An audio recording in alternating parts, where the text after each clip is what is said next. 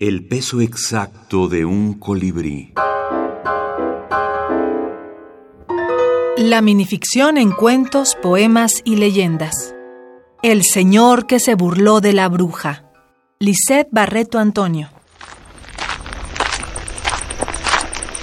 Era un señor que venía de Magú a las cabañas a la medianoche y de repente vio que cayó una luz en la tierra.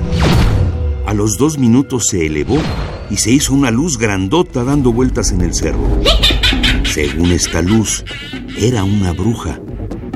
Al señor se le pararon los pelos de punta y se le enchinó el cuerpo. Entonces caminó rápidamente hacia su casa sin voltear a otro lado.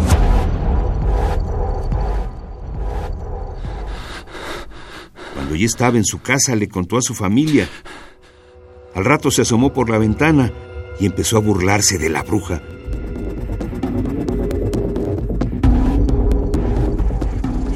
Entonces se hizo una luz muy fuerte y cuando terminó la luz, el señor vio que estaba en el mismo lugar camino de Magú a las cabañas. Se escuchó muy fuerte una risa de señora. El señor empezó a llorar.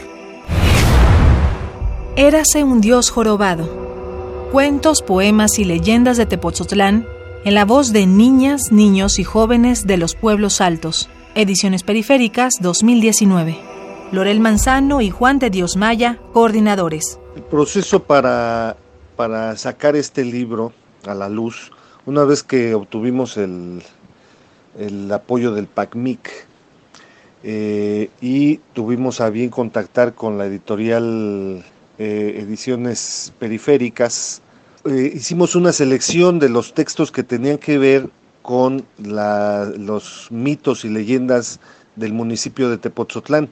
Aun cuando ahorita ya el premio es estatal, este primer libro de, muchos que esperamos que vengan, se dedicó exclusivamente al municipio de, de que es el lugar de origen del libro.